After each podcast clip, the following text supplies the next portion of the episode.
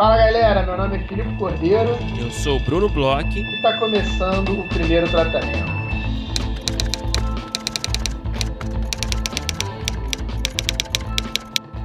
Fala, Brunão! Tudo bem?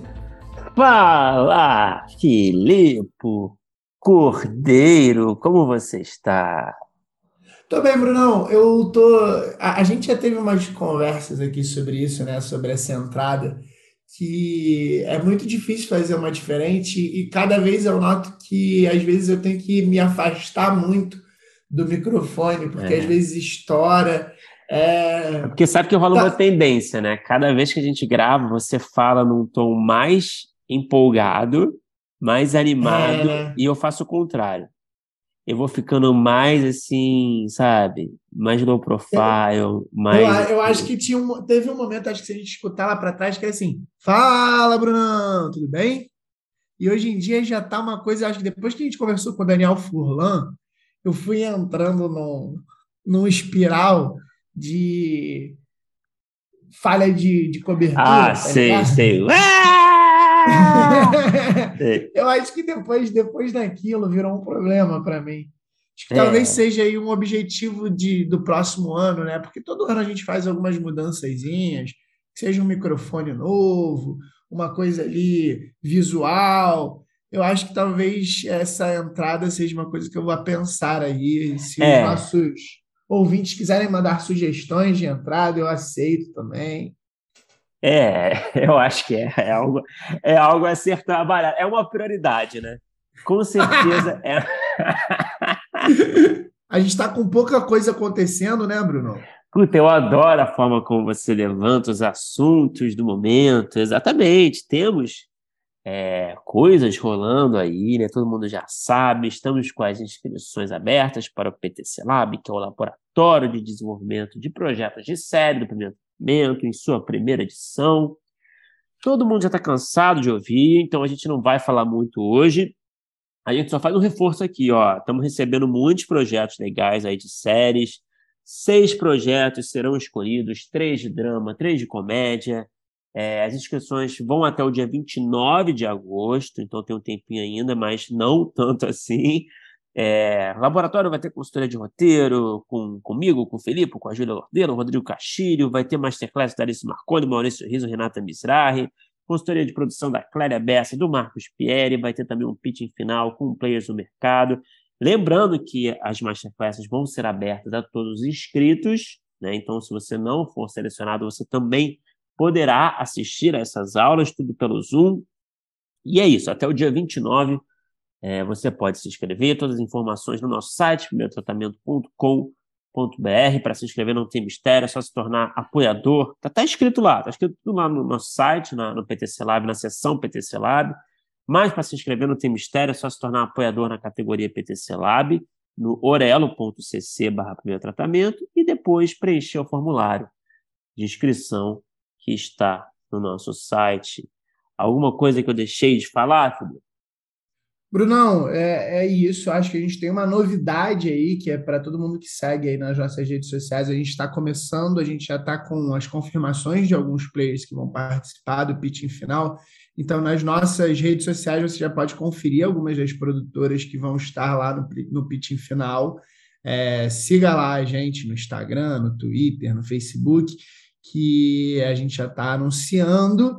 E de resto, você falou tudo, acho que, que é isso. A gente já está recebendo bastante projeto legal, está muito interessante de ler. Outra coisa que eu deixo uma dica aí, a gente já está lendo os projetos, tá? O, a, a equipe de seleção já está trabalhando a mil. É. E é, a gente sabe como é que é, né? No último dia, nos últimos dias, a galera deixa para se inscrever e aí a gente, né, a galera que vai ler, acaba lendo mais projetos juntos. Não é. tem como não, não acontecer isso, e a gente sabe Acumula, como é que funciona né? o ser humano. É, e a gente sabe como é que funciona o ser humano. A gente lê um projeto com calma, agora, com tempo. Esse projeto ele vai introjetando, vai ficando. Vai chegar é. um dia que a gente vai ter que ler três, dez. De repente, o que a gente leu sozinho hoje, ele fica mais nos nossos corações, né, Bruno? Exatamente, eu acho, enfim, eu acho que você está É uma dica, é uma dica que até eu, o Léo, o Léo, o Léo deu aqui no podcast. É, não, é uma dica do grande Léo, a gente tem que repassar. Eu só acho curioso que você, Felipe, se você, você atua dessa forma como roteirista, né? Deixa aí, ó, marquei, marquei sua contradição, sua, enfim, sua. Ô, Bruno, o, o, um dos, dos grandes elementos do roteirista são as contradições. É, não é uma questão. Personagem de... complexo. Mais complexo eu... que Hamlet. Filipe Cordeiro eu, eu... é mais complexo que Hamlet. Eu sei o que, que é melhor, eu sei o que, que dá mais resultado. Agora, se eu faço isso, aí já é outra história. É, mas de qualquer forma, com hipocrisia ou não, essa é a, essa, essa é a lei, essa é a, essa, essa é a dica, esse é o caminho certo. É, então é isso, não deixe para a última hora aproveite, aproveite para se inscrever agora. E é isso. E agora, né, Felipe, antes de falar do nosso convidado, a gente separou um textinho aqui que vai servir como, como base para a nossa conversa aqui, que a gente sempre tenta trazer alguma conversa, nem sempre, né? Mas a gente sempre tenta alternar, né, diferentes formatos aqui nessa cabeça, né? E a gente, uma, uma coisa que a gente gosta de fazer é falar sobre artigos de, de roteiro, que a gente sempre tem um papo legal, né? Esses artigos servem como ponto de partida, né? A gente coloca esses artigos sempre no post lá no nosso site. Enfim, esse artigo de hoje é do No Film School, que a gente vai colocar no post do episódio, é, que fala sobre a escrita de cenas de jantar, de cenas de mesa de jantar em séries e em filmes, é, eu achei muito interessante, assim, que eu acho que não é um assunto que eu vejo com muita frequência. É, e é um assunto que eu curto, é, é, um tipo de cena que eu curto muito assim, de assistir e de escrever também, que costuma ser uma cena muito difícil. Eu não sei se você concorda comigo pela sua experiência, se é algo que você gosta de assistir, gosta de escrever, Filipe Cordeiro. Brunão, a gente conversou aqui um pouco antes sobre a escolha desse, desse artigo e, e, e, engraçado, não rolou essa pergunta, mas eu rapidamente falei que adorei esse artigo para conversar e não por outro motivo que é uma cena que eu adoro assistir. Confesso que eu tive poucas oportunidades de escrever, sabia? Eu tenho, eu estava pensando aqui, né, enquanto eu estava lendo, eu acho que só só em um ou dois, um projeto eu acho que que teve uma, uma situação dessa que eu me peguei escrevendo esse tipo de cena, mas eu adoro assistir, e, e assim, é, é, engraçado, né? Porque é uma, uma, uma, cena que é um tipo de cena que tem diversos filmes, diversos gêneros diferentes, e, e se você for pensar assim, é, sei lá, é, até, por exemplo, na jornada do herói, tem ali é, um, um, dos passos ali da jornada do herói que muitas vezes as pessoas se encontram em um café, em uma coisa assim, que ela acaba encontrando um monte de gente diferente e que não é a mesma coisa. A cena de jantar ela é um outro lugar que eu acho que ela é um pouco mais íntima. Ele, ela está em outro lugar, né? E, e aí quando eu fui lendo as cenas de jantar que eram do exemplo do artigo, eu fiquei é, me deliciando e me pegando assim. E, e, é engraçado, o artigo ele tem uma série de cenas. E, e, eu me lembrei de uma que eu acho que não tem no artigo, acho não, não tem no artigo, que é um episódio inteiro de Fleabag, que é uma cena de jantar. Claro, primeiro talvez seja o melhor episódio né? da, É, o primeiro da segunda temporada, e talvez seja o melhor episódio da é. série inteira, na minha opinião. É, eu lembrei dessa cena também quando eu estava lendo esse artigo, né? É, é uma puta cena, uma cena muito cuidadosa, assim, na forma que é escrita, né? Como ela consegue dar atenção a todos os personagens ali. E eu acho que, enfim, uma coisa que o artigo fala aqui logo no começo, que eu acho que explica um pouco do sucesso dessa cena, né? É que ele fala aqui no texto, né? É, o Jason Hellerman, ele fala aqui que cenas de mesa de jantar são ótimas possibilidades, né, oportunidades para você demonstrar dinâmicas de poder, criar drama, comédia, é, aumentar ou diminuir tensão e também trazer pontos de vista né, diferentes, é, hum. motivações, principalmente, é, de cada personagem. Eu acho que essa cena do Fleabag, ela tem isso muito claro, né? Cada personagem é. ali tem uma motivação e uma forma de enxergar o mundo muito diferente, muito própria. É, e por exemplo, o artigo ele, fa ele, ele faz, ele quebra né, algumas cenas, ele fala de muitas cenas, mas é, ele quebra algumas para a gente entender mais ou menos o que está acontecendo. E aí, olha o paralelo que eu vou fazer, Brunão. Ele, fa ele fala da cena do Penetras Bom de Bico. Sim. Que é uma cena é uma onde ótima a gente, cena Eu acho uma cena tem maravilhosa. Tem uma porrada gente... de personagem, né?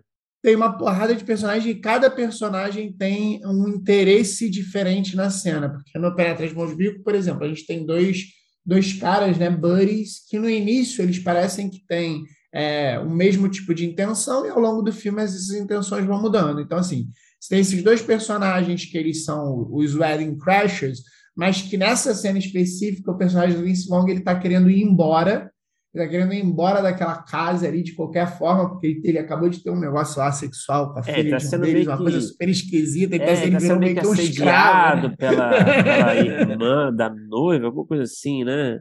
É, ele tá, ele tá, ele tá tendo uma, uma relação, uma, relações sexuais com a irmã da noiva super esquisitas e o, e o irmão tá dando em cima dele também. Ah, é É, é uma, eu acho que é um filme também, né, que é um, é, é um retrato da sua época, né, falando é um da filme sociedade. mas, mas eu lembro que, assim, é, por que, que eu tô falando dessa cena específica? Porque vários personagens, eles têm interesses diferentes, a gente tem vários vetores ali naquela cena e é, cada um é, cria pressão em cima do outro. E aí eu volto ali para a cena de Fleabag, porque a gente até conversou aqui uma vez sobre um artigo da própria Phoebe Waller-Bridge, que ela fala como ela acha que, para eu não sei se era para escrever da média, se era algum desses artigos, que ela fala como ela acha interessante, dentro de uma mesma cena, é, existir uma certa quantidade, e eu acho que quando ela falava de dramédia mesmo, acho que é na parte até de comédia dentro da dramédia, uma quantidade grande de intenções diferentes e conflitantes, mas não necessariamente A versus B. É A querendo ir para o ponto B, B querendo ir para o ponto C, C querendo ir para o ponto D, e cada ponto criar uma dificuldade em relação uns aos outros. E a cena de jantar, ela te levanta muita possibilidade para fazer isso, porque você junta ali, né? É, personagens que geralmente estão em situações de conflitos diferentes e você tem é, vários elementos para você trabalhar as intenções de cada um. É, o diálogo, a comida, é, o, o, ambiente, a forma como é, o cara vai se comportar em relação ao que ele vai fazer ou não. E, e, cara, a quantidade, eu, eu, eu, lendo, assim, além das que tem no artigo, que são maravilhosas, a quantidade de cena de jantar que tem boa, cara. Eu fiquei, pô, eu queria até Sim. te perguntar, Brunão, você tem, eu vou, vou quebrar aqui, né, para variar a nossa pauta, vou até fugir um pouquinho do artigo. Você tem, tipo, primeiras cenas, assim, top três cenas de jantar que passam na tua cabeça? Porra, cara, difícil, né, cara? Tão, tão específica. É, não sei se eu consigo te dar uma resposta, mas, por exemplo, eu ia até comentar, né? Você falando dessas, desses, desses vetores e as possibilidades, e também uma, uma certa confusão caótica, né? Que eu acho que uhum. tem na comédia, é, que é o lugar perfeito para você desenvolver isso, é uma cena de mesa de jantar, né? Quem faz, quem escreve esse tipo de cena muito bem é a própria Amy Sherman Paladino, né?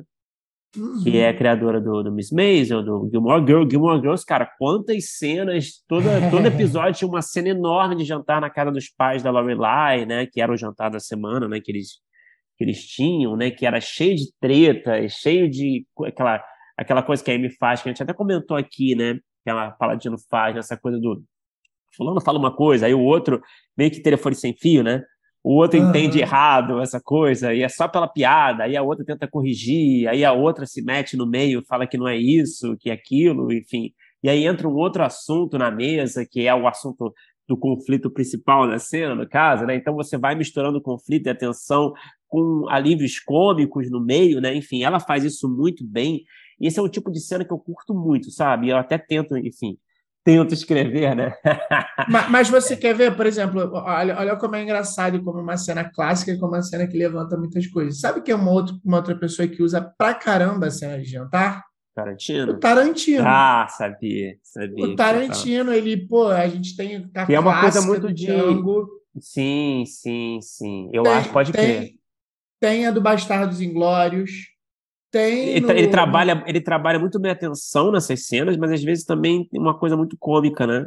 Muito cômica. Tem do Reservoir Dogs, que é a primeira do filme. Ele abre com uma cena de, de, de jantar, é, almoço ali, né? Ah, sim, na lanchonete. Ali, né? conversando na lanchonete. É, eu, eu, por exemplo, de Pulp Fiction, eu não consideraria muito aquela que tem o roubo na lanchonete porque eu acho que é mais do que uma cena de jantar, aquilo ali é uma situação que acontece mas ele faz muito. Pô, é clássico nos filmes dele. Eu acho que se a gente for. É porque eu estou falando aqui de cabeça, mas se for pegar, é capaz de ter em todos os filmes dele. Tá é, e, e, assim, trazendo até um exemplo nacional que eu acho que trabalha um pouco de, diferente é, esse tipo de, de escrita, é, é até o Que Horas Ela Volta, por exemplo. Né? Uhum, Quantas verdade. cenas de jantar na mesa de café, de jantar tinham ali num, num, tipo de filme que se passa muito dentro de uma casa, nesse drama meio doméstico, assim, né? É, uhum. E, e para tratar o tema do filme, né? Essa coisa de, de classe social, essa coisa da, da, patroa, da empregada, né? Como é que você trabalha dentro de uma cena de jantar é, da menina com a família, né? A filha da, da Regina Casé. Eu acho né? que em, em, dramas familiares é quase que um, um é, é, quase que do gênero, né? É, totalmente, cara. E é, e é isso, pensando na vida, né? Onde, qual é. Quando eu tô escrevendo, eu penso muito nisso, né, cara? Qual é o. Você tá. Se o, se o seu roteiro se passa, né? Uma cena, ou, ou é, grande parte do seu roteiro se passa dentro de uma casa, né? Você vai, você, como é que você cria uma situação onde os personagens vão interagir de uma forma orgânica, onde você possa colocar para não ficar todo mundo parado, né, olhando para a cara do outro, ou todo mundo, sei lá, uhum. sentado nos móveis da sala, sabe? É, qual é o contexto que você vai ter para criar um dinamismo e para você trazer também é, situações e, e, e, trabalhar o conflito de, de, uma forma natural? É uma cena de jantar, né? De mesa de jantar, é. né? Inclusive tem um filme, né, que eu acho que não é nenhuma grande dica, porque eu acho que foi um filme que até bombou há pouco tempo, que é aquele Perfeitos Desconhecidos, sabe qual é esse filme? Um filme hum, espanhol. Hum, talvez, talvez. Ele é, um, ele é um filme que é o seguinte, são, é um grupo de amigos que, que são um grupo, um grupo de amigos, assim, casais, né, que vão jantar na casa de um deles e aí, é, o filme todo basicamente se passa é, nesse jantar e, e, com a galera sentada, e um deles propõe que ele está meio incomodado, que as pessoas estão usando muito celular, tal. Ele propõe que as, eles todos deixem os celulares no meio da ah, eu mesa. Não, eu não vi esse, eu não vi esse. Parece bom. Fala ah, mais. então ah. procure. Ele, ele, ele, propõe que todos deixem o celular no meio da mesa. Nossa, que, que estresse. É seguinte, já, já tô estressado. Se tocar o celular ou vier uma mensagem no celular de um deles, é, uma outra pessoa vai ter que ler para todos. Qual é a da mensagem? Ele propõe isso. Ah, a gente é amigo há muito tempo, ninguém tem que esconder nada para ninguém, não sei o que, não sei o que lá. E aí ele bota todos os celulares e fala: ó, vocês estão falando demais, tá? Vamos deixar tudo aberto aqui para todo mundo. E aí começa uma penca de, de conflitos por conta disso. Tem um que está traindo a outra, que tenta fazer de uma forma que, é, se chegar a mensagem, não lê, lê outra coisa e tal. E aí vão tendo ali os conflitos. E é uma grande cena de jantar, um filme espanhol, que eu acho que teve até é, algumas é, adaptações. Outro dia eu fui mostrar para alguém vi que tinha italiano também. Acho que ele foi adaptado, um roteiro foi adaptado para outros países, mas o original é espanhol é daquela galera que eu gosto, do Elbar. Do, ah, esse eu vi, esse é de eu vi, sim. É, é um uma galera que tem, faz uns filmes espanhóis que são umas, umas comédias meio diferentes. Esse é bem, por exemplo, o Elbar é mais violento, mais maluco, assim, é. esse é um pouco mais pé no chão. Ele tem um quesinho ali, um, um, uma pontinha que eu não quero estragar, que é um pouco diferente, que, que cai nesse lugar espanhol dessa galera que faz esses filmes mas ele é bem pé no chão, bem mais, mais centrado do que é o bar. E, e é um grande filme de jantar e é uma delícia de assistir, cara. Pô, interessante, cara. Gostei pra caramba dessa premissa. Mas, é. mas, enfim, eu acho que é isso, né, cara? Eu, eu, enfim, eu adoro escrever esse tipo de cena. Eu tava até tentando lembrar aqui dos meus projetos, roteiros que eu escrevi. É, quais deles tinham pelo menos uma cena de, de jantar, uhum. né? O almoço, enfim, né? Uma cena de interação numa mesa ali, né? Eu acho que quase todos, cara. É uma coisa que eu curto muito, assim. Ainda mais quando o filme se passa todo dentro de uma casa, né? Que, enfim, que é o caso de um dos meus projetos aí, até com o grande André Peregrino, né? Que a gente começou recentemente aqui. Mas, é, enfim, eu acho que é isso, né, Felipe? Algo a acrescentar antes da gente partir para o nosso Só convidado? Que eu, a única coisa é que eu estou contando os dias para ver esse projeto aí nas telas. Já tive a oportunidade de ler o roteiro e, cara, é muito maneiro. Não sei, né? Acho que agora, nesse momento, não pode falar quase nada sobre, porque eu sei que ele está andando bem, até bom para não, não dar nenhum problema, mas eu estou contando aí os dias. Mas vamos falar então do Opa, nosso também. é, em breve, em breve. Mas vamos falar do nosso convidado de hoje, Bruno. A gente teve um papo aí que é, fazia tempo que a gente não tinha aqui no podcast. A gente teve um papo com um produtor, ele, inclusive, até teve uma experiência recente que ele é, escreveu também um podcast, porque é, a gente acabou na conversa vendo que era uma coisa mais é, por conta do tipo de projeto, mais do que necessariamente ele querer se tornar um autor, mas foi uma conversa dessas que a gente tem com o produtor, com um cara que é, é muito legal, porque eu acho que a gente teve bastante conversa com produtores aqui, e produtores bem diferentes entre uns dos outros. E, e o, o, o, nosso convidado dessa, dessa semana, ele tem também uma visão de produtor muito particular e está conseguindo trabalhar a partir dessa visão. Ele tem é, uma ideia de fazer filmes um pouco mais autorais, com roteiristas é, que talvez estejam ali no primeiro, segundo projeto. É uma coisa que eu acho que vai interessar para muitos dos nossos ouvintes.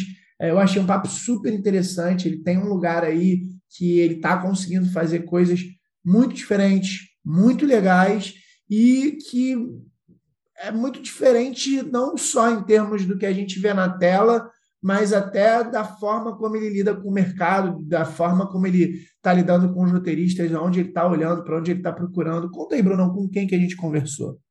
A gente conversou com o Daniel Peck. Daniel Peck, enfim, eu não vou estragar a surpresa aqui, mas a gente se conhece das antigas até já no começo da conversa com ele. Eu explico um pouco do nosso passado, que acho que é uma história curiosa.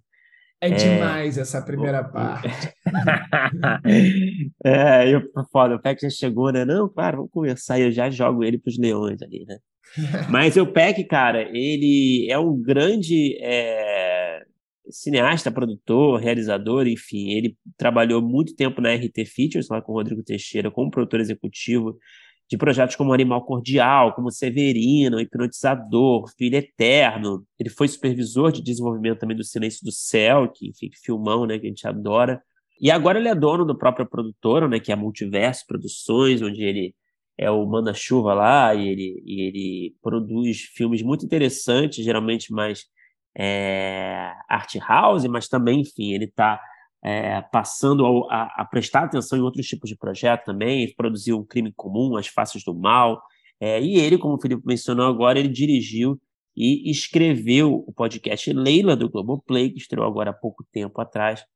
É, está disponível é, gratuitamente na Globoplay por enquanto, não é, Felipe? É, tá na Globoplay gratuitamente, você consegue escutar, né, tendo aplicativo, e como ele contou, né, em breve vai estar tá também nos outros agregadores de podcast, como o Orelo, por exemplo, mas por enquanto, para conferir, é lá na Globoplay. E, pô, cara, foi um papo demais, assim, que a gente.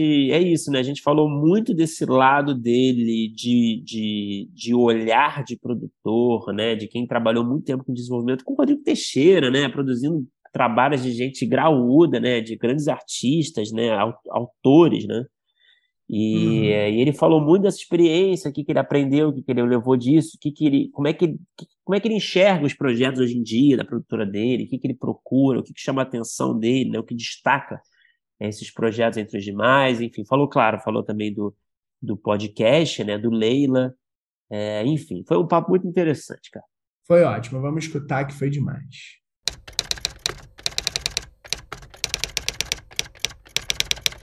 Daniel Peck, que surpresa, cara. Obrigado por conversar com a gente. É, eu vou, vou, dar um pouquinho de trivia aqui, um pouco de contexto aqui. É, a gente se conhece há muito tempo, a gente era muito amigo já lá atrás. É, tivemos até uma banda juntos, mas enfim, esse é um, um capítulo aí meio secreto. mas aí. Não, não é secreto, né? É passado. É mas... secreto, Peck, é secreto. Vamos deixar secreto. E aí. Fazia nossos covers de Radiohead. É.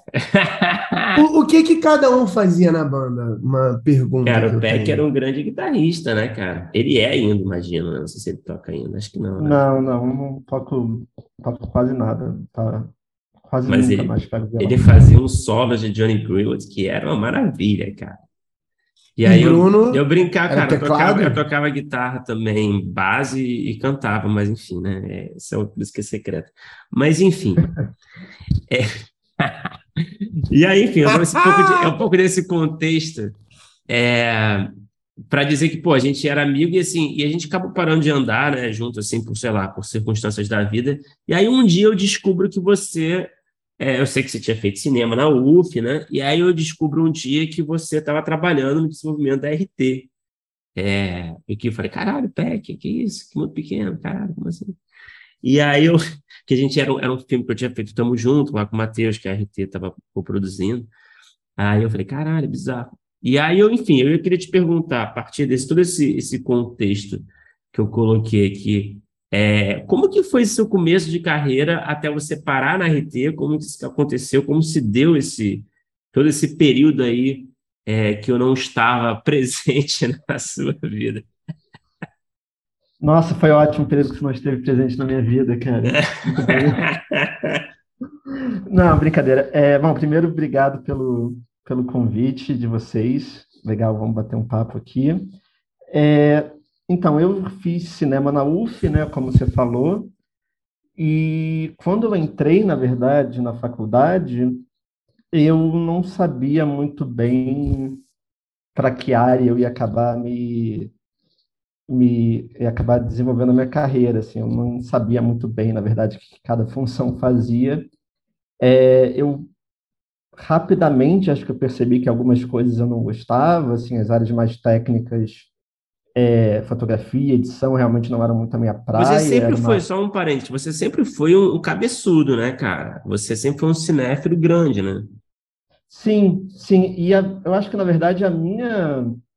Eu comecei na produção, na verdade, muito fazendo mostras e festivais, né? É, o meu início na produção veio muito daí, assim. Eu era uma época, quando eu estava ali mais para o fim da faculdade, onde essa essa seara da, da cinefilia estava muito efervescente, né, no Rio. Tinha muita coisa no CCBB, na Caixa, no Uhum. MAN, e eu fazia muita coisa, assim. É, tanto com uma produtora que eu cheguei a abrir no Rio com os colegas e também para outras produtoras. É, então eu comecei a produzir muita mostra, sabe?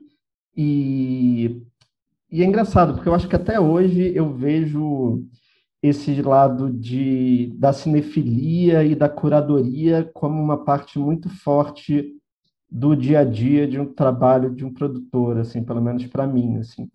Então, eu fiz muita mostra nessa época, 2010, 11. Depois eu comecei a fazer uns freelas como produtor executivo é, para projetos de produtoras do Rio.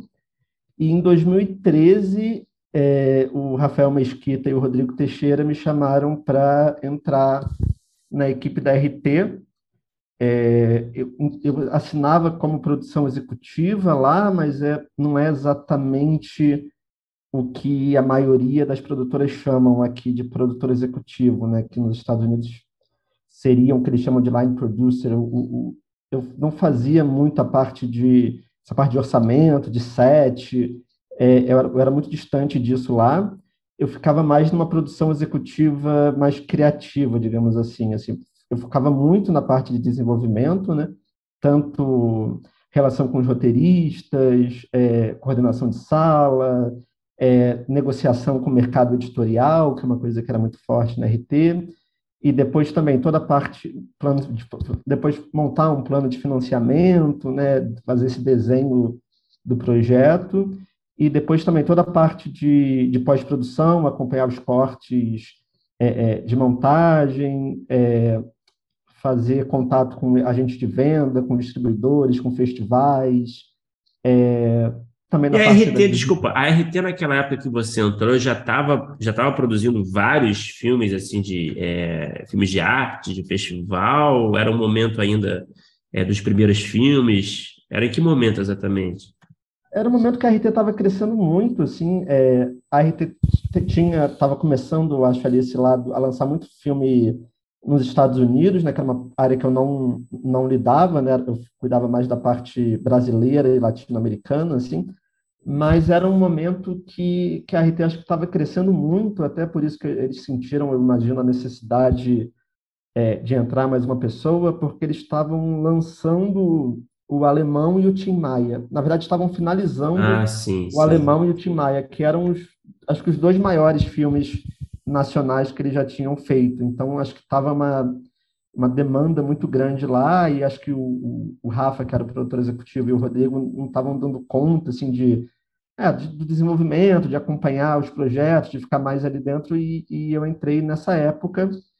E é, os filmes que eu trabalhei lá tinham esse perfil mais autoral, né? Eu fiz filmes com com Marco Dutra, com Felipe Hirsch, enfim, outros projetos. O, o início do Vida Invisível do Karim Ainuz eu estava lá, então tinha mais esse perfil, sim, mais, mais autoral. E, e aí, como é que funciona a sua saída para começar aí sim o seu próprio negócio? Então, eu, eu entrei na RT em 2013 e eu saí no final de 2017. Foram, acho que quase cinco anos. E, e, na verdade, a ideia de montar uma produtora minha, ela acho que já era uma coisa que eu estava aquecendo assim por anos, né? Acho que é uma coisa que na verdade eu sempre foi assim um objetivo final, assim essa lógica de me ver também como como empresário mesmo e também ter mais liberdade, é, Agitador, é, né? Então, Agitador era... cultural. É. e aí é isso. Aí, na verdade, chegou um momento onde acho que senti que era hora, é, apesar do timing ter sido péssimo pela, pelo que o Brasil se transformou em 2018, mas era um momento onde eu realmente estava com muita vontade, assim, de, de experimentar. E é isso, aí eu abri a Multiverso, que é a minha produtora, que é uma produtora que ainda também é muito focada em desenvolver projetos aqui na casa, né? A gente desenvolve, faz coprodução com, com produtoras maiores, a gente faz muita coprodução internacional também. E, e é isso, é uma produtora que está tá dando muito certo. Assim, a gente já lançou dois longas, estamos com um longo e uma série agora em pós. É, lançamos um podcast, enfim, foi, na verdade, acho que processo, a transição ela foi um processo que eu acho que é natural, assim, de de uma vontade minha que eu já tinha de abrir uma produtora própria. Mas aí você é, começou a, a, pegar outras áreas de produção também, ou você continuou nesse, nesse, nesse lugar mais é, próximo do desenvolvimento? É, é ou hoje em dia você está também vestindo outros chapéus na produção? Não, assim, eu, eu na verdade, eu pego a produção assim como, como um todo, assim, né, no aspecto macro. Eu ainda lido muito pouco com, com orçamento, com produção executiva, e geralmente tem uma equipe de, de produção executiva por projeto, né? A produção de finalização também, eu tenho uma pessoa fixa é, na produtora, como produtora de finalização, que acompanha mais esses, essas coisas técnicas de, dos projetos que estão em pós. Mas eu, eu entro muito, eu na verdade, tem vários braços, né? Digamos assim, um deles que está muito forte aqui é o de coprodução internacional. Então, a gente contribui de forma minoritária para algum projeto mais focado na América Latina. Então, a gente lançou um filme argentino, estamos agora um filme chileno que, que tá, após está sendo todo aqui no Brasil. E a gente está muito envolvido também num cinema mais mais autoral, muito focado em primeiros e segundos longas, descobrir novos talentos. Então, os filmes que, que a gente está agora buscando financiamento têm esse perfil.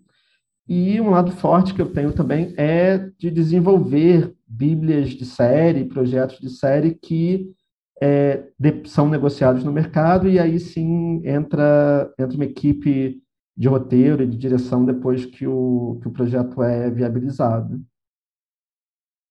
Cara, eu queria entender, né, até, enfim, dando um passo atrás na conversa, mas eu acho que também tem um link com isso que a gente está falando, é, é, esse período longo que você ficou na RT, é, interagindo é, em diversos projetos aí com o Rodrigo, com outros produtores, outros roteiristas, todos muito talentosos, eu imagino, né, muita gente grande, graúda, é, deve ter sido um período muito rico de aprendizado É, eu queria saber, assim, o que, que você trouxe, que você considera que você trouxe, assim, de aprendizado da RT, que você levou para o seu negócio da Multiverso, que você também, né, tem uma pegada mais autoral, né, com seus projetos, né, na Multiverso, é, um pouco mais art house, né, é, mas, enfim, o que, que você trouxe, assim, que você considera de mais importante, de vital, desse período da RT para Multiverso? Eu acho que a RT foi uma escola muito boa, assim, no sentido de trabalhar com muita gente e ver formas diferentes de, de se trabalhar e de se abordar algumas questões, tanto de roteiro, de montagem, de direção, assim. Eu acho que a Multiverso e a RT tem, né, acho que modelos de produção é, é, bem diferentes, trabalhamos também com profissionais né, diferentes, a RT já trabalha né, trabalha com Karim Ainus, eu trabalhei lá com Felipe Rich, com Marco Dutra. Eu, eu a Multiverso é mais focada em trabalhar com primeiros e segundos uhum. longas de realizadores mais da nossa geração, assim, é uma coisa que está no meu DNA, assim. É, mas assim, a RT foi muito boa no sentido de, né, também de aprender pela primeira vez essa relação com como é que funciona com agente de venda, com festival, a coisa o dia a dia do mercado, assim, era uma coisa que eu não tinha e, e eu peguei na prática na RT esse, esse contato.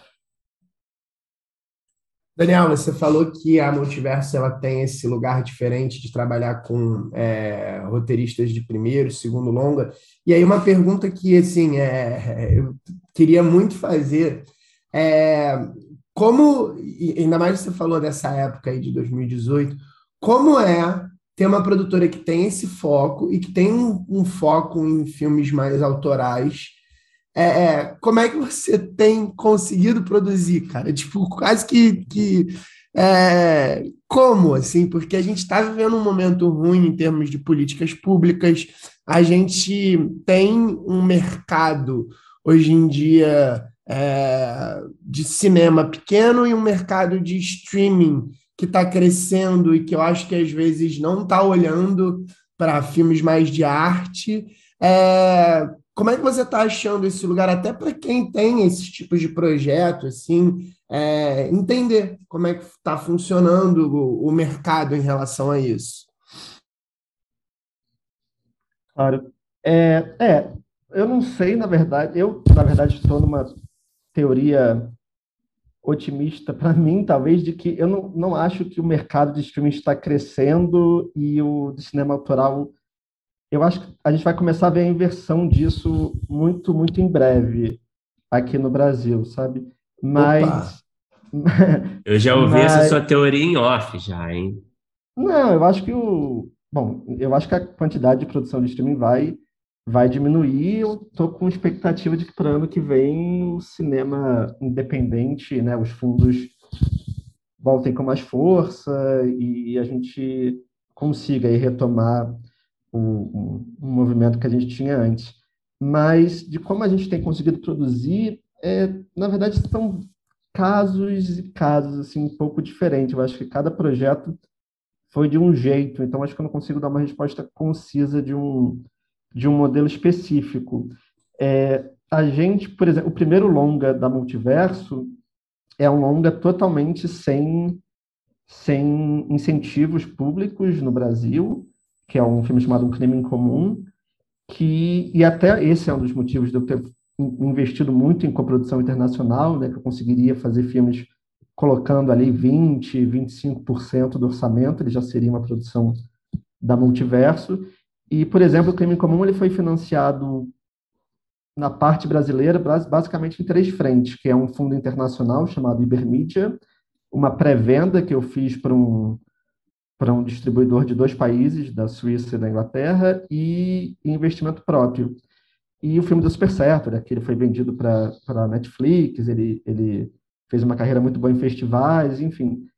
É, eu fiz um documentário agora que eu acabei de lançar no cinema, que foi todo com recursos da Lei Aldir Blanc.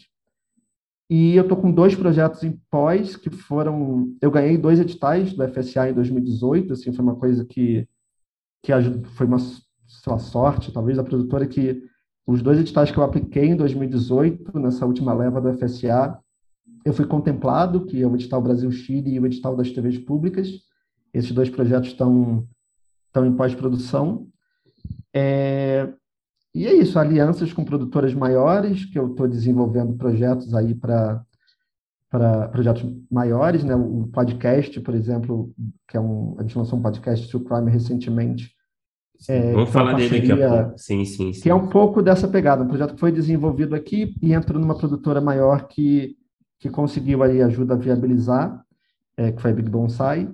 Então é isso. São eu tenho é, a ideia sempre foi, na verdade, mais do que ter aí uma fórmula, tentar assim o máximo de, de braços possíveis para tentar vários vários formatos. Assim, eu falei aqui os que deram certo, mas teve vários que realmente projetos que não aconteceram, que eu fiquei envolvido aí há quatro anos e não deu certo, enfim, também. Mas os casos que deram certo foram de formas bem. Cada um teve sua, sua trajetória.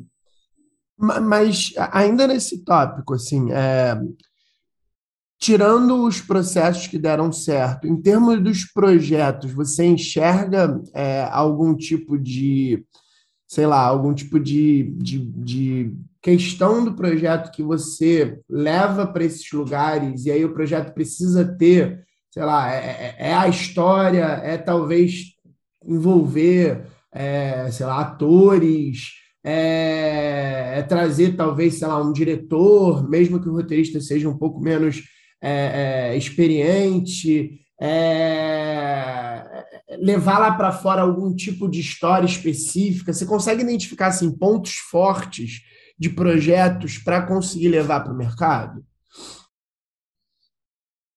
Cara, para o mercado, assim, eu, na verdade, eu, eu vou muito numa coisa mais intuitiva e do feeling, assim.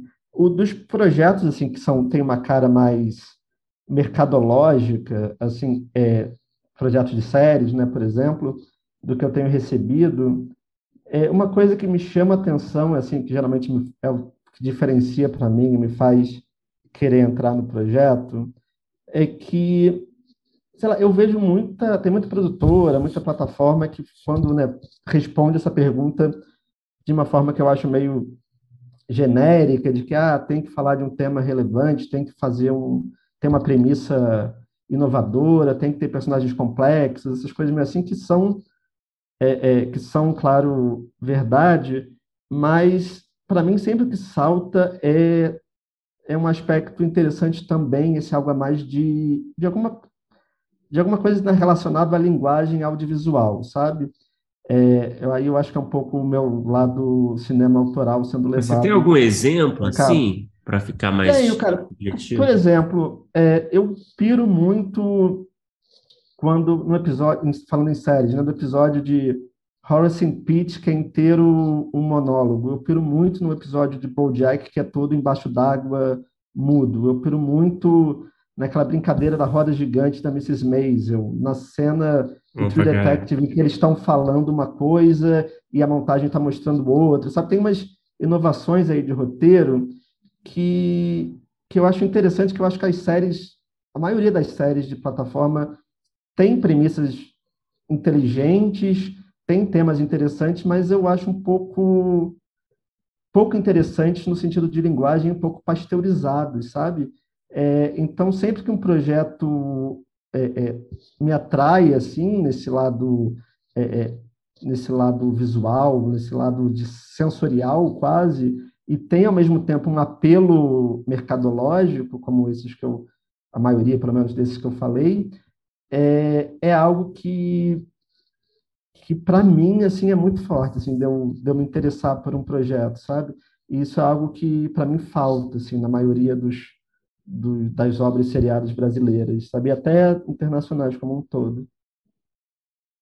Que interessante, cara. Tá aí, uma resposta que eu não esperava. Achei que você ia falar de personagens. É... Não, mas sabe, sabe quando. Não sei, tem uma coisa que me incomoda muito, assim, quando a gente. Eu acho que as discussões acabam ficando um pouco simplistas, sabe? Quando alguém vai elogiar um filme ou uma série, e a primeira coisa que fala, não, esse filme é muito bom porque ele é muito necessário, sabe? Eu fico meio, ah, isso é importante, claro, falar de temas. A questão das discussões que, que o filme né, propõe, né, assim. Mas, assim, a, a, qualidade está em outro lugar também. Mas é, isso, qualitativamente, é quase bizarra essa resposta, né? Porque, assim, tem diversos é, tipos de coisas que podem ser necessárias e não são boas. E Exato. tem coisas que são desnecessárias e que... e que... são uma delícia de assistir, às vezes. Né? É, e eu acho que está no momento ali, né? As plataformas levaram esse momento que o que, mais, o que é o importante ali é a premissa, é o tema e tal. E, de novo, eu acho super importante a gente falar questões que o audiovisual comumente não fala, mas eu acho que a gente tem que pensar em formas interessantes de trabalhar isso. É, eu acho que citei aqui algumas séries que eu acho ótimas nesse sentido, e tem várias séries que eu falo, cara, essa premissa é interessante, mas é, sei lá, não, é bom de ver, sabe? Não, não é interessante é, enquanto obra audiovisual. Então, eu sempre que um, eu vejo um projeto de uma Bíblia que, que também se preocupa com isso e tem todas as outras características, é, para mim vale a pena, sabe? Pô, demais, cara. Bela resposta.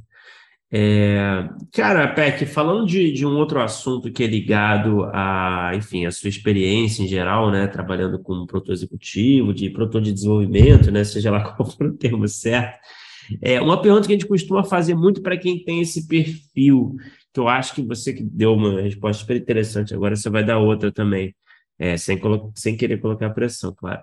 Mas, assim, é, com essa sua experiência, com muitos roteiros que você leu, trabalhando com muitos roteiristas diferentes na Multiverso, na RT. Quais são, assim, você consegue elencar, assim, defeitos recorrentes, defeitos, né, entre aspas, é, é, fragilidades, digamos assim, recorrentes em roteiros, assim, em geral, assim, aonde, em que área da escrita você acredita que nós, roteiristas, é, enfim, do nosso mercado aqui, podemos melhorar? Hum, não sei se eu vejo alguma coisa específica de qualidade de roteiro. Assim, eu acho que eu acho que tem algumas coisas de relação com produtora que eu acho que tem, que eu acho que é onde eu vejo onde de mais comportamento mais, você vê. Não necessariamente comportamento, mas mais de na verdade eu, eu sinto que a, a, a, área do roteiro, né, a, a, os roteiristas têm na verdade poucos anos para cá, assim, muito rapidamente, de uma forma muito boa, é, se profissionalizando e tendo uma, né, uma relação com o trabalho bem boa. Assim, muito, né, essa figura do agente, de roteirista, cresceu muito, eu acho isso muito bom. Assim, eu acho que essa coisa de não saber se comportar numa sala é uma coisa que eu não vejo mais tanto. Assim, o, que eu, o que eu falo mais, assim, que eu acho que falta pensando em, em, relação com o produtor, assim, desculpa estar sempre puxando a discussão para coisa de produção, mas é, é isso, é isso. Mas é, é que assim, eu para mim eu recebo dois tipos de e-mails com projetos, isso né, no multiverso.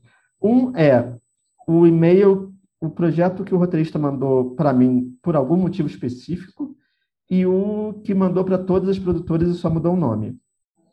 E isso é muito evidente, sabe?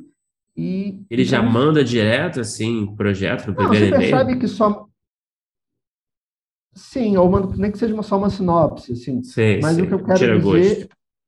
Mas o que eu quero dizer é, assim, falta... Eu acho que é importante um conhecimento de mercado, assim, e entendimento de que fazer o seu projeto ser pego por uma produtora, ou até dele ser viabilizado financeiramente e acontecer, apesar de não ser fácil, é a parte mais fácil do processo. Assim, depois você vai ter aí um processo longo de, de desenvolvimento até o negócio ficar bom.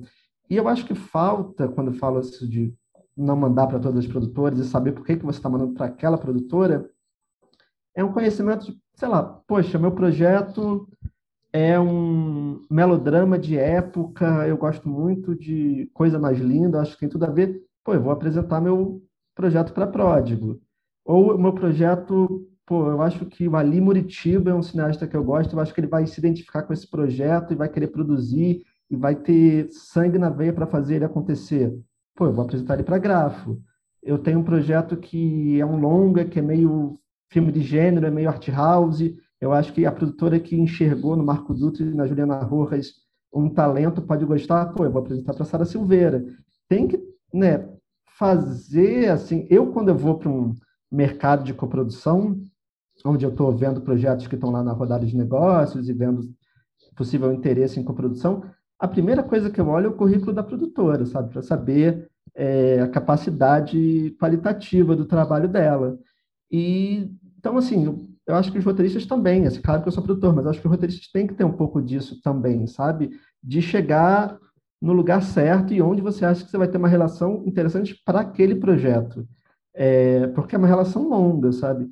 Então, eu acho que a possibilidade de rusgas na sala, de discordâncias, de lidar com uma pessoa que você é, é, não, não, não acha boa para o projeto, sabe? Eu tenho tive recentemente uma conversa com um amigo meu que está com um projeto de série super interessante que fala muito sobre questões de de desigualdade social. Ele estava me contando que foi fazer o, apresentar para uma produtora e eu falei, cara, mas essa produtora tem como sócio o herdeiro de banco, cara. Você vai apresentar seu seu projeto hum. que fala de questões econômicas para, sei lá. Então, é, seja por questão de gênero, de afinidade do produtor com aquilo, ou seja pelo que a pessoa já fez, vai certeiro, sabe? Faz diferença eu receber um e-mail que você só mudou o nome e você mandou para multiverso, para O2, para conspiração, para Bubbles, para não sei o quê, e só mudou o nome, ou você mandou para multiverso porque por algum motivo você acha que a gente pode ter uma sinergia e trabalhar junto.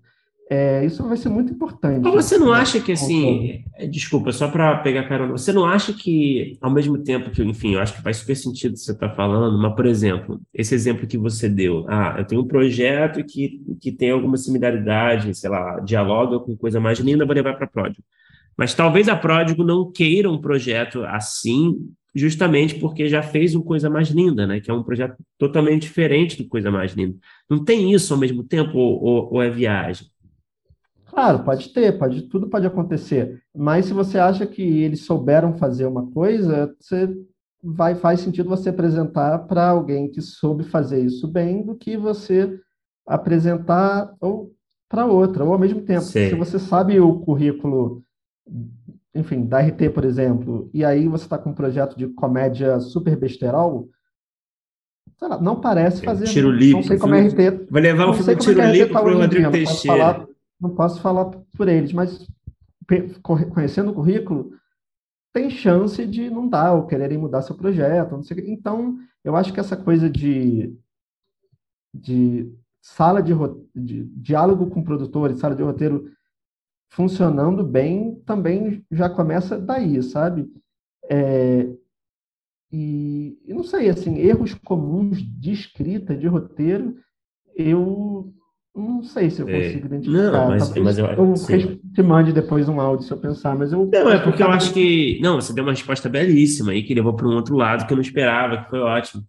É... Geralmente a galera fala muito de exposição, né? De um texto mais expositivo, ou fala às vezes de, é, de uma tentativa, talvez, de pegar algo, um produto americano e tentar fazer uma coisa muito é, parecida, só que aqui, enfim, tem às vezes tem essas questões, né? Mas acho que você respondeu super é, bem. Esse é o problema, né? Essa série que, que é uma, uma postura que eu sou um pouco contra. Eu, nem sou contra, eu acho que ela não é inteligente, é, que é tentar reproduzir alguma coisa que deu certo tentando adivinhar um timing. Assim, isso geralmente não dá muito certo. Uhum. E, Daniel, acho que todo mundo que está ouvindo deve estar tá se questionando e pensando, você, qual, qual, você acha que é o perfil da Multiverso? O perfil? Então, é um pouco isso que eu falei, assim, é uma produtora focada em projetos autorais com interesses, é, é, com inovação de linguagem, vamos, acho isso meio é, é, parece linha de Dancini, mas com um, um, processo interessante de linguagem. Projetos, a gente é muito focado realmente, muito, né, o nosso DNA mais forte é o que está tá dando certo, né, essa relação com festivais, o filme que a gente está agora em pós acabou de ser anunciado no, em São Sebastião, Work in Progress, é, foi anunciado hoje. Então, a gente tem essa, esse circuito bom de relação com agente de vendas, com produção internacional e festivais. Assim, isso eu acho que é o que eu faço melhor e tem um caminho mais certo.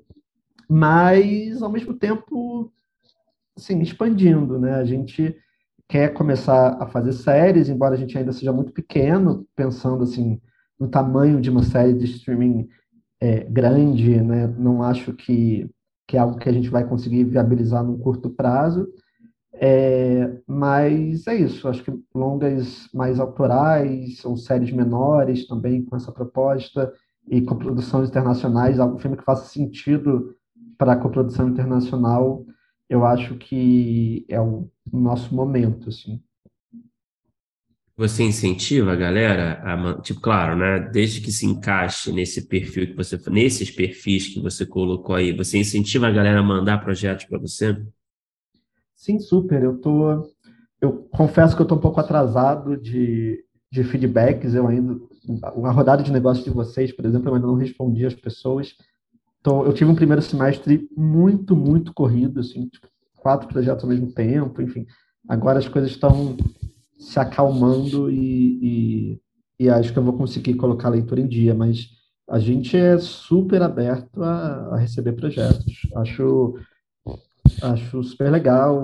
E, sim, pode, pode mandar. Mas pode você quer deixar, o, quer deixar o seu, o seu contato aí? Ia aparecer na deixar. tela aqui, se fosse de vídeo, vai, mas... Pô.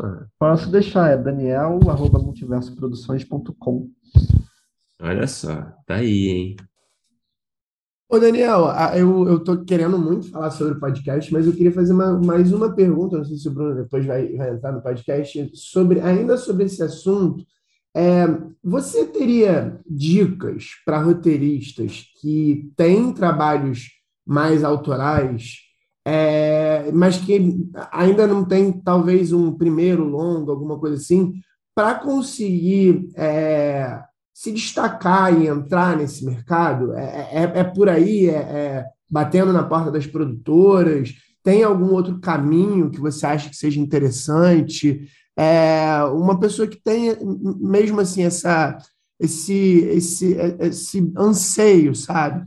De escrever uma coisa mais autoral, de é, inovar na linguagem, porque eu, eu, eu imagino que, que, seja mais difícil, às vezes, de se fazer ouvir. Porque, assim, eu tenho uma coisa que eu, eu, eu, eu acho que eu tenho muito apreço por, por inovação é, de formas de contar, é, estruturalmente, é uma coisa que eu fico meio. Eu gosto muito, eu tenho, eu tenho assim, para mim, que dá para se contar qualquer história. É, a forma de contar a história é quase tão importante quanto a história que está sendo contada, sabe? E aí, às vezes, é, histórias que são um fiozinho de história e tem muita uma forma de ser contada muito inovativa, inovadora, é uma coisa que me chama muito atenção enquanto roteirista. Mas eu imagino, e às vezes eu, eu me pego pensando em projetos que às vezes eles não têm um, um, um high concept, talvez uma, uma premissa tão forte assim, mas eu tenho, sei lá, uma ideia muito grandiosa, sei lá, de de quebra de narrativa, de formas de contar, e eu, eu me vejo com muita dificuldade de conseguir, sei lá, por exemplo, escrever uma logline para entrar numa rodada de negócios, às vezes. Então, eu queria saber se você é, é, tem alguma dica para esse roteirista que tem esse lado mais autoral e que talvez seja um pouco mais difícil de é, se destacar, vamos dizer assim. Claro. Não, é muito difícil, realmente. E ainda mais nesse, nesse tipo de filme, ainda está muito associado essa figura do roteirista-diretor. Então, quem quer ser roteirista realmente é, é muito é, é, mais complicado. É, o que eu acho que tem alguns lugares, assim como tem eventos de, mais de roteiro de série e tal, tem alguns lugares interessantes para roteiros com esse perfil. Eu, por exemplo, tenho um longa que eu estou tentando financiamento, que já está no estágio bem avançado de desenvolvimento, que eu conheci no Frapa, é, que é um roteiro. É, é, eu conheci o roteiro, ele estava no concurso de roteiro do Frapa, em 2019, eu acho, e e é isso, é um, um, eu li o roteiro e tem esse perfil. Tem o Laboratório Sesc, que também tem esse perfil e é, e é super, super bom, o Sesc Novas Histórias. É, agora, eu acho que realmente eu, o curta ainda é uma janela muito interessante para mim. Assim, eu vejo sempre, estou é, é, sempre olhando curta, assim, sempre que está ali está no Porta Curtas porque está indicado ao Grande Prêmio, está no Festival Fórum, está no Curta Cinema, eu estou olhando, então acho que o curta, para esse tipo de, de cinema, é, é uma janela interessante, uma janela que te permite experimentar.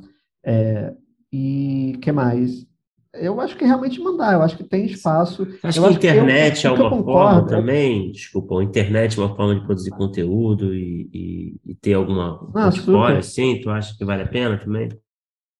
O que eu acho que você estava assim, o, o Pipo estava falando de high concept e tal, isso é realmente uma questão, assim, é, é, pegando um pouco daquela primeira resposta, né, que parece que hoje em dia essa coisa do high concept tá, vai muito tá muito forte assim, na escolha tanto de seleções para edital quanto para para dentro edital do mercado também você acha? privado. Ah eu acho que sim. Eu acho que sim.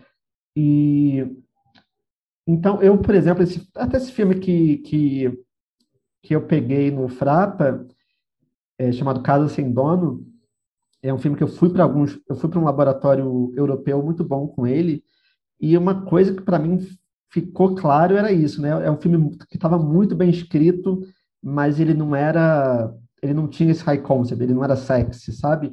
E aí um trabalho muito forte meu como produtor foi junto com os roteiristas, claro, e moldando ele é, para ele ficar, é, é, é para ele ganhar esse aspecto mais chamativo numa logline. Então acho que tem uma parte aí de que é um trabalho de conjunto de roteirista com produtor, é, então, assim, eu vi uma história muito bem escrita, mas que eu acho que não ganharia edital. Então, eu junto fui transformando e a gente mudou bastante a história, é, chegando agora, eu acho que num ponto em que ele está tá bem vendável.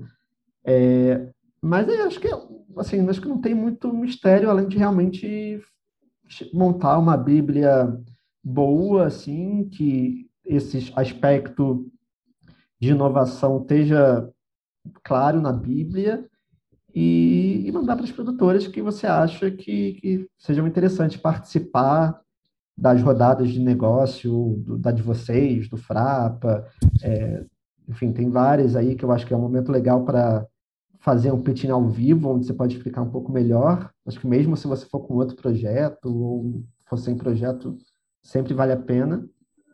E não sei, não sei se, acho que eu dei uma volta, não sei se eu respondi, mas eu acho que é um pouco por aí mesmo. Não, não, mas tá respondido sim. E, cara, Peck, vamos falar do, do podcast, que é o assunto que tá quente, né? O podcast Leila, que estreou. É, estreou, tem o quê? Tem duas semanas, é isso? Hoje, dia 10 de agosto, né? Tem, é, eu, tava, eu tava até escutando hoje, é, eu queria saber, cara, como que surgiu a ideia é, você é um consumidor de true crime, de podcast em geral? Era um projeto que você já estava aí amadurecendo há algum tempo? Foi uma coisa de oportunidade, enfim? Não, cara, na verdade, enfim, estranho falar isso no podcast, mas eu não sou um grande consumidor de podcast. é, consumi muito. Não, vocês eu já escutei vários, mas esse podcast True Crime eu não era um grande consumidor, mas né, escutei muito como pesquisa para esse projeto. Porque, na verdade, quando a gente chegou na Globoplay, ele era um projeto de série, né? Ele não era um projeto, ele não foi criado como podcast originalmente. É, a gente tinha uma Bíblia ah. totalmente feita para série, assim, na verdade. Uma série de documentário, né? Uma série documentário, isso, uhum. exatamente.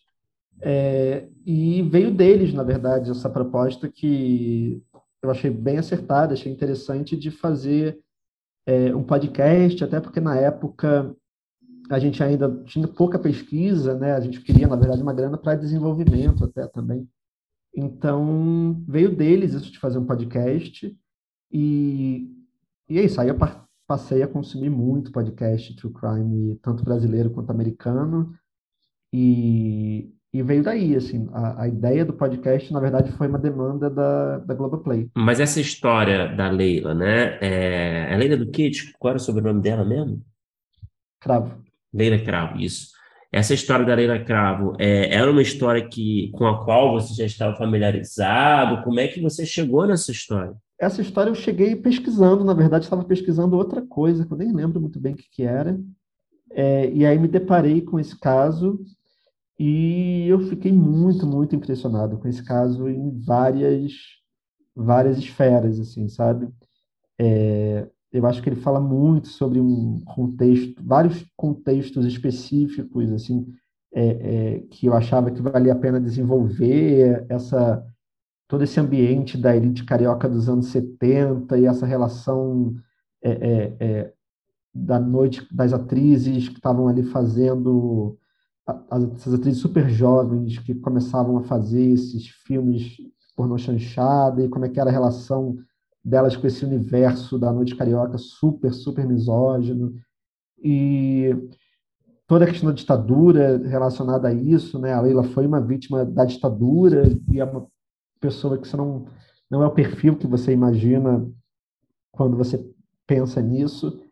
É, não sei, assim, são, são vários elementos assim que eu que eu me interessei muito assim por essa história que poderiam se desdobrar, né? Porque eu não queria fazer nem na série nem quando ela virou um, um podcast uma coisa muito puramente investigativa e falar de um crime, assim tem isso, mas tem muito é muito sobre uma época, um contexto sobre vários outros. É o diferencial, né? Que é o grande diferencial de para outros podcasts. O primeiro episódio, por exemplo, é o primeiro episódio, eu acho que tem.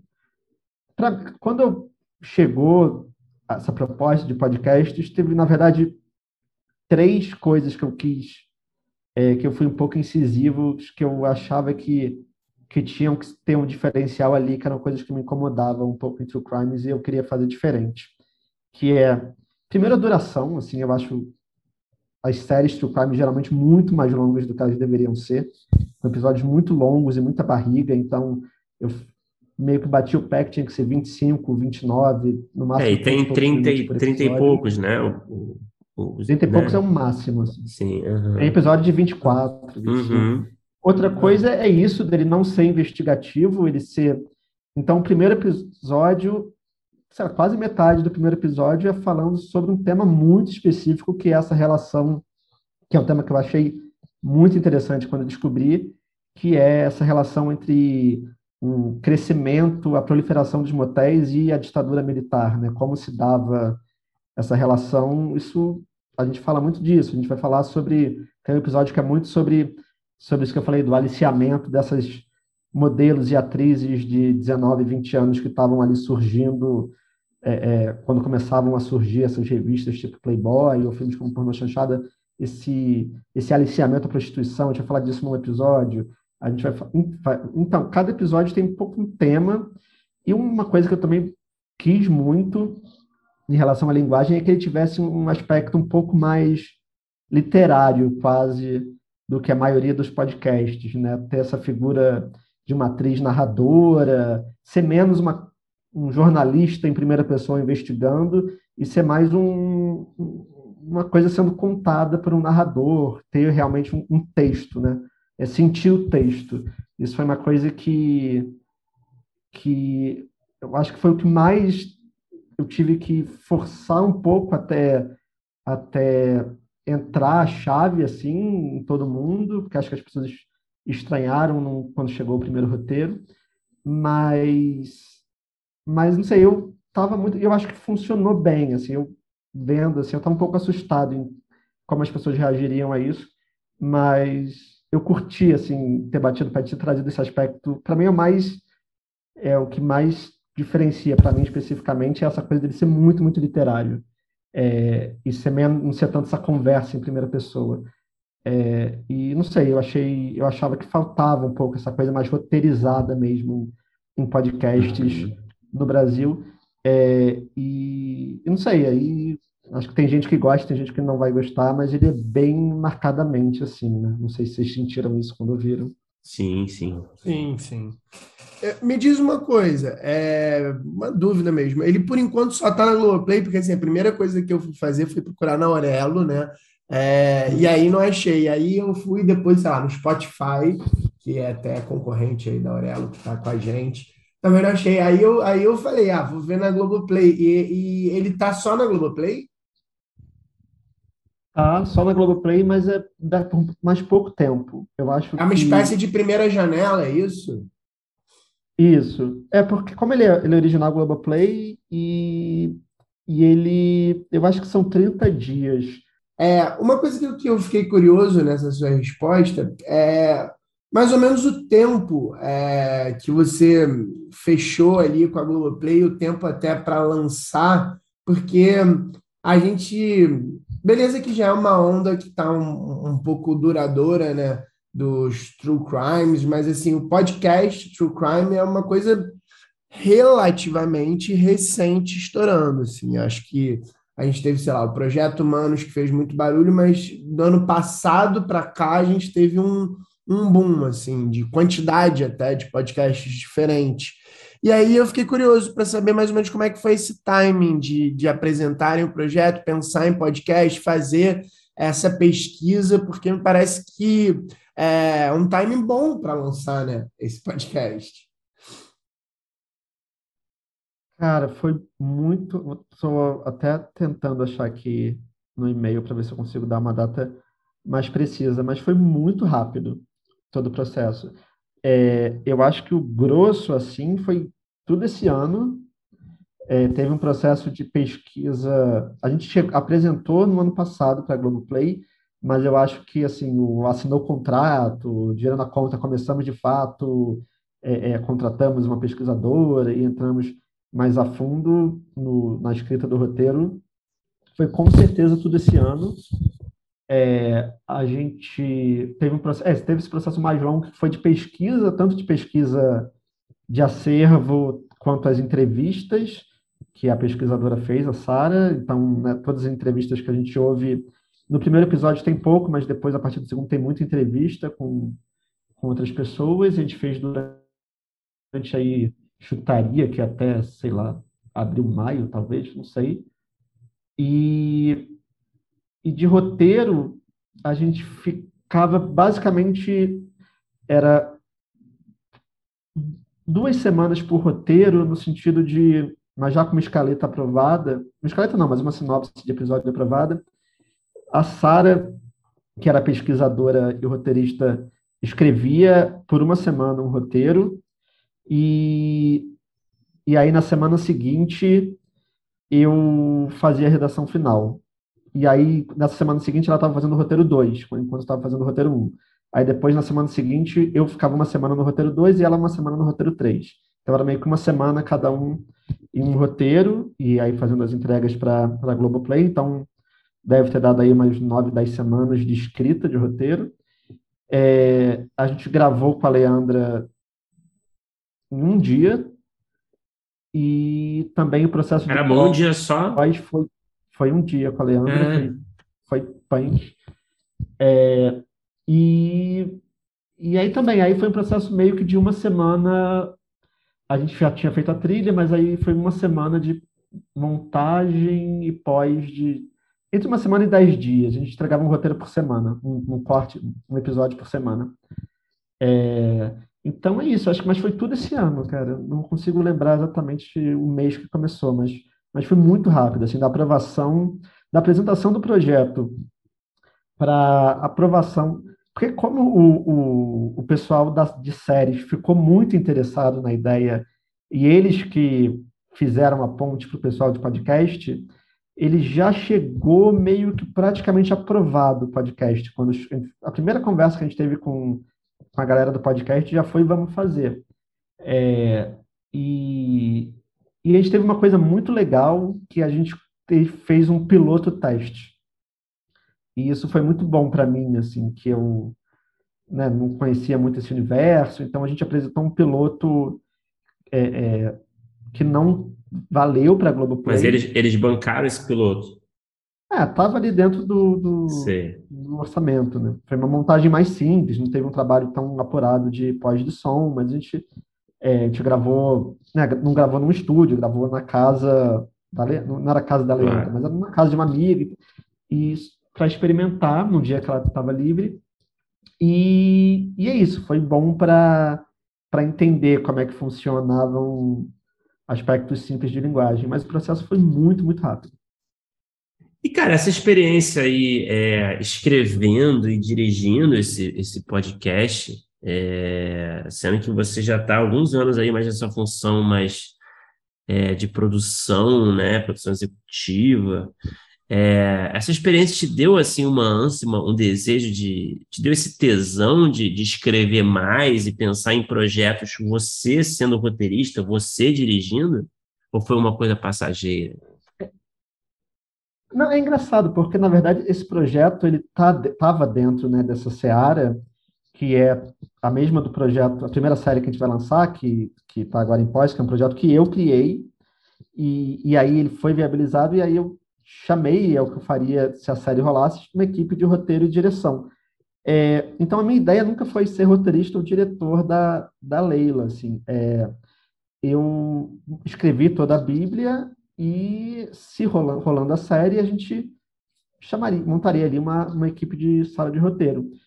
Como né, o podcast é, né, é uma coisa menor, não, tinha muito como fazer essa sala de roteiro e ter algum um time de roteirista, um time de um, um diretor. E foi uma solução prática, né? Então foi meio, é, foi meio, cara. E o podcast tem essa característica, né, dessa figura que apesar do nosso não ter essa figura né, da, do, Ivan, do Ivan Mizanzuki ou, do, ou da Branca Viana ou do, do Chico Felite, que é esse cara que realmente é diretor, roteirista, apresentador, ele, né, ele é uma coisa mais...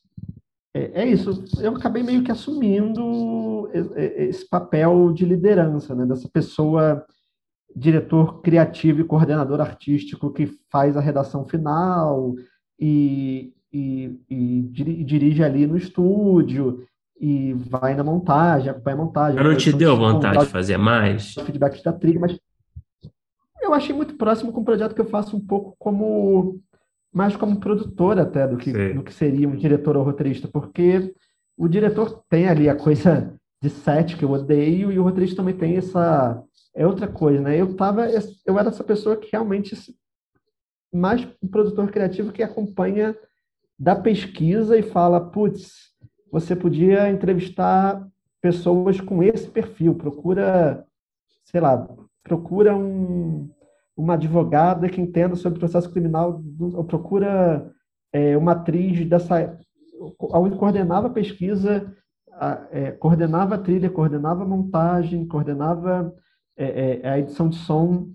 Então, não sei, para mim foi muito próximo do que eu faço como produtor, assim, que é ficar ter uma equipe responsável por cada etapa e que chefiava cada etapa, mas ir costurando tudo, sabe? Mas escrever é engraçado, porque é, é, é um tipo de texto muito diferente. Uhum. Eu sempre gostei de escrever assim texto. Né? É, é, tanto é que eu gosto muito mais de escrever Bíblias do que escrever um roteiro em si. É, é muito produtor mesmo, de... cara. É, então, aí é, é um, é um texto, né? Não é, é uma outra linguagem, uma linguagem quase. Cara, você é a primeira pessoa. Cara, é engraçado, cara. É o primeiro relato que eu escuto, assim, de alguém que prefere escrever uma Bíblia do que um. Do que abrir cena, né? Escrever um roteiro. Ah, porque é isso, eu não sou roteirista, né? Então, eu gosto muito de, de pensar o projeto e desenvolver o projeto. Mas ele rolando, é, aí ele vira da, da, da do roteirista. Uhum.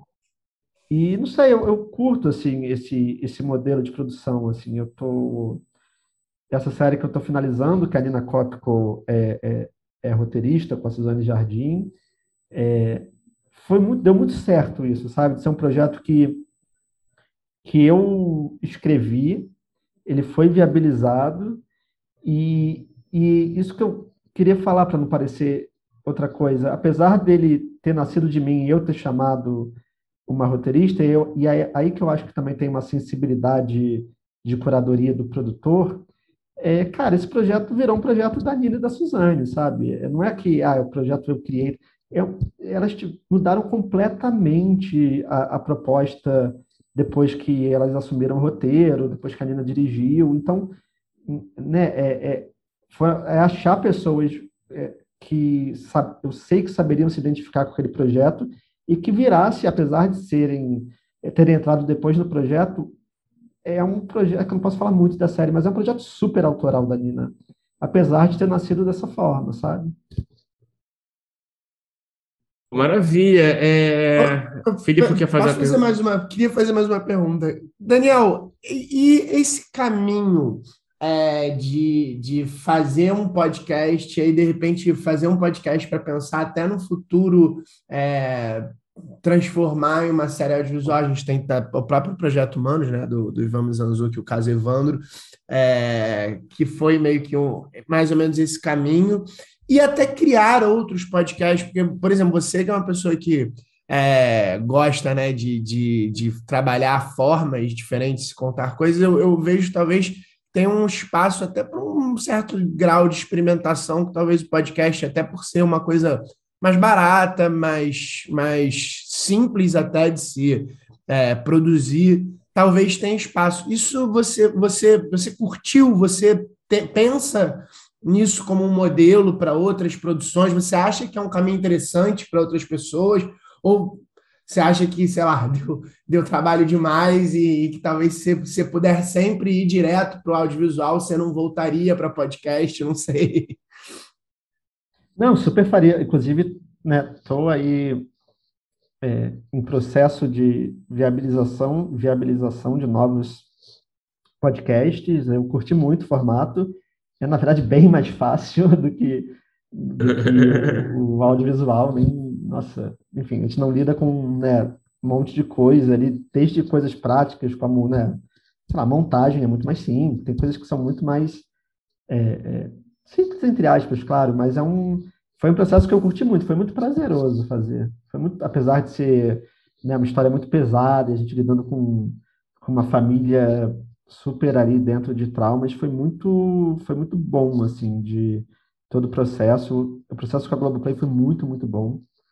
É, então, sim, é um nicho que eu, agora que, né, mais tendo aí um que, que quem encomendou ficou satisfeito, que eu estou querendo, sim, investir mais como algo que é isso, a Multiverso está desenvolvendo novos projetos de podcast.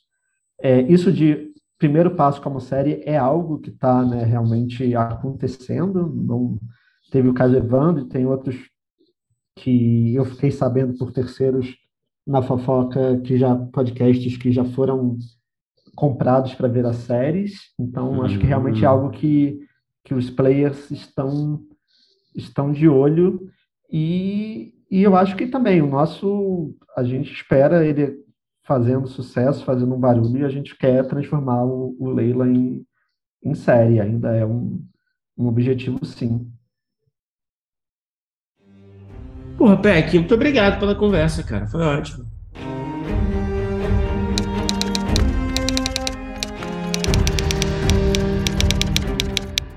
Opa, chegou até aqui?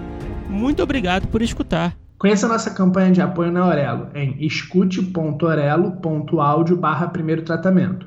Por lá você pode ganhar recompensas exclusivas e nos ajudar a continuar conversando com os nossos roteiristas favoritos. Tem dicas, comentários ou sugestões?